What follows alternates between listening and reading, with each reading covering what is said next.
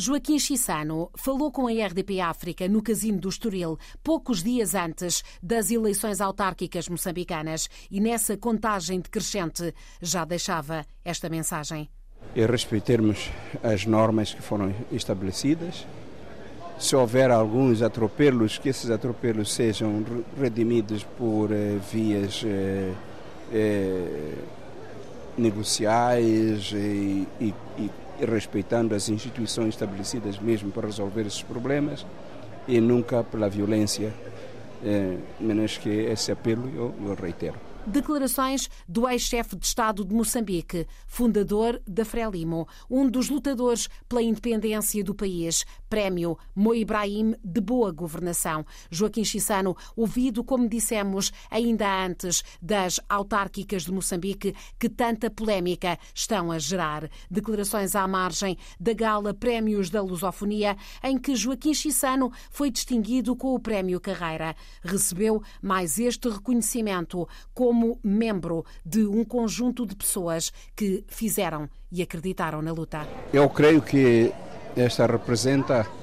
um, um reconhecimento a um trabalho coletivo que nós fizemos. É, é, eu e os meus colegas de luta, desde os tempos em que eu era estudante, aqui mesmo em, em Lisboa, e, e depois é, que lutamos na nas colónias e o nosso reencontro com os que lutavam cá pela eh, democracia contra a ditadura e fascismo em Portugal.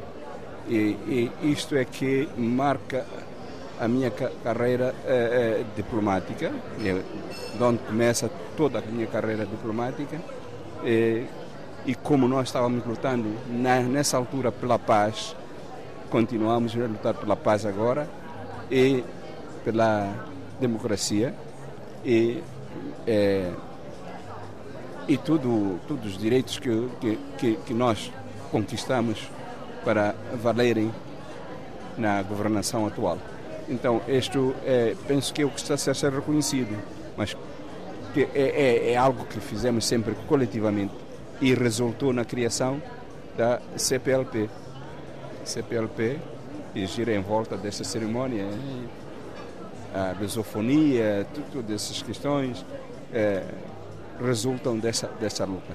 Um apelo que o senhor, eh, o senhor Presidente fez há poucos dias aos jovens eh, no encontro em Maputo para que, um bocadinho à semelhança de, de, do desafio de Kennedy, para que não perguntem só o que o país pode fazer por eles, mas que perguntem também o que eles podem fazer pelo país. Sente que há essa força também na, na juventude moçambicana, grande parte da população deste, deste país?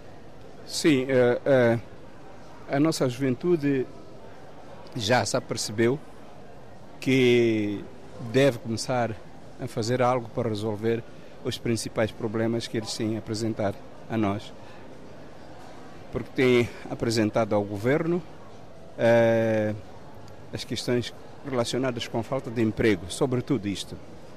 E, então, essas são, são questões que eu digo a eles que eles é que têm a responsabilidade mesmo de resolver. Porque é, o, no nosso tempo é, tivemos a responsabilidade de criar condições para que eles se formassem. É, e tiveram aquilo que, os instrumentos que nós não tivemos. Agora tem novos instrumentos, tecnologia e outros conhecimentos que através dos quais podem é, criar, é, portanto, autoemprego e com autoemprego cria emprego para outros. É, então esse é o conselho que eu dei que em grupo eles podem se reunir é, em grupo ou grupos e então trocar ideias que possam culminar no, numa, em novas iniciativas. Mas tem confiança nesta juventude? Tenho, tenho muita confiança nessa juventude eles precisam de, de, de ter é, mais diálogo com os menos jovens. Mas eles próprios já têm muitas, muitas ideias. Eu adverti que eles tivessem muito cuidado com as coisas más que a globalização traz para a vida para a vida da juventude e, dos adultos também. O que a gente vê na, na, televisão não é sempre boa coisa em termos de educação. portanto, depende das várias ideologias que existem no mundo, que vão se diversificando, nem sempre para, para o bom caminho.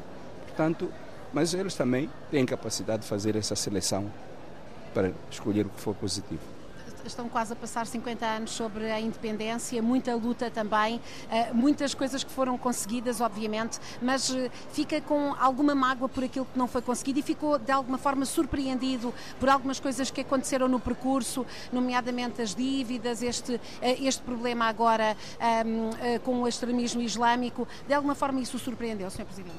Bom, o extremismo islâmico posso dizer que surpreendeu-me, mas quanto ao resto,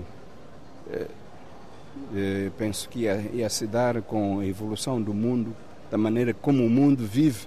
Eh, não, Moçambique não podia, podia escapar. Mas eu pensava que o terrorismo não havia de alcançar aquela zona da, do mundo, né? Mas, infelizmente, da Somália já apareceu e não veio em sequência, porque não é o mesmo grupo que está na Somália que atua em Moçambique.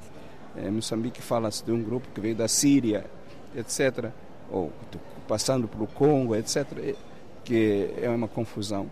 É, não, não, esperava isso, não, não, esperava e, e mesmo a dinâmica do, do, mundo não dava a entender que nós íamos ter essa, essa surpresa.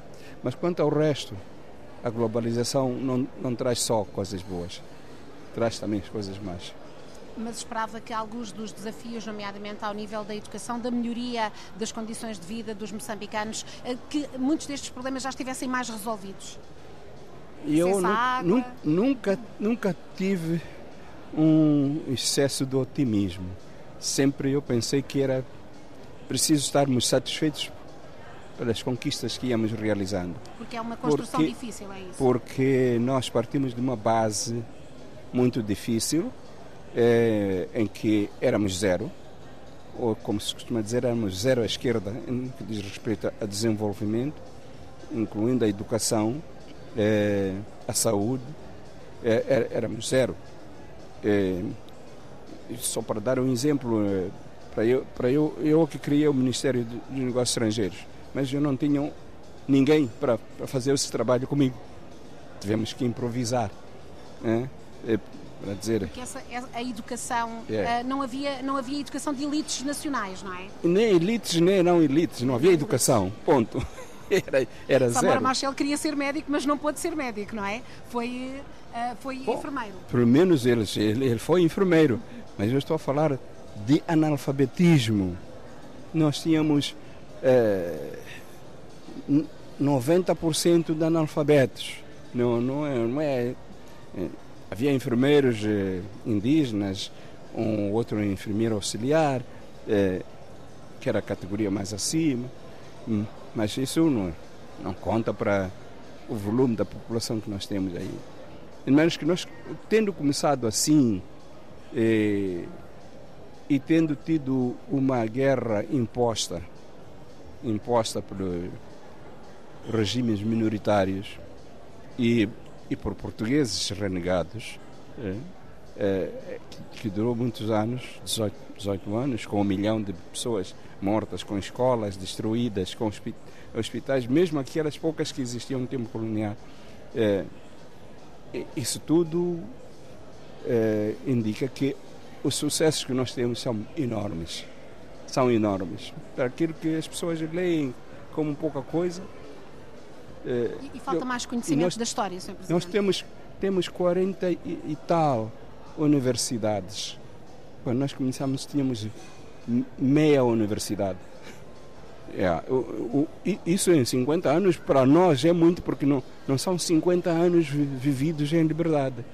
São 50 anos em que tivemos 16 em guerra e, e essa guerra é, imposta também se, não, não, não parou totalmente. Apesar de termos tido um acordo geral de paz em 62, ainda havia focos em certos distritos de, de sossego que cortavam o país. ao meio, não se podia ir para o norte, para o sul, mas que a economia sofria com isso. E, e contando com tudo isso e olhando para o, o sucesso que temos agora, agora estamos a, a construir. Eu estava aqui a falar de, de problemas com energia elétrica. Eh, a energia elétrica começou a ser construída logo depois da independência e veio a, a guerra e a Rodésia destruiu, juntamente com a Renamo, destruíram é, milhares de quilómetros de linhas de transmissão de energia, subestações. E, e agora estamos a, a reconstruir. Temos já o que se chama a, a espinha dorsal, que está a ser é, é, construída, que vai dar energia de melhor qualidade para, para quase todo o país. É, e temos várias realizações no que diz respeito à água. Começamos aos poucos. Primeiro diminuir a distância de 20 km para a procura d'água para 10, é, depois para 5 e agora já é, é água canalizada nas aldeias. É, o presidente da República atual não cessa de inaugurar em, em cada distrito uma fonte de água, etc. É, é um progresso enorme para, para mim, eu, eu, porque eu vejo de onde saímos e onde estamos. Mas, uh, Sr. Presidente, sabe também há, há algumas críticas à forma como evoluiu a liderança política em geral em Moçambique, comparando também com, uh, com o senhor, com os seus companheiros e as suas companheiras que uh, fizeram a luta e que tornaram possível a independência. Há alguma crítica à forma como a política é exercida e a qualidade de quem a exerce? Essa, essa, essa para discutir esses assuntos de crítica era preciso estarmos sentados com tempo e, e, analisar tudo, porque ainda hoje estava a ouvir é, no, no WhatsApp, num vídeo, uma, um, um, um, relato da história da Renamo por alguém que me pareceu ser da Renamo.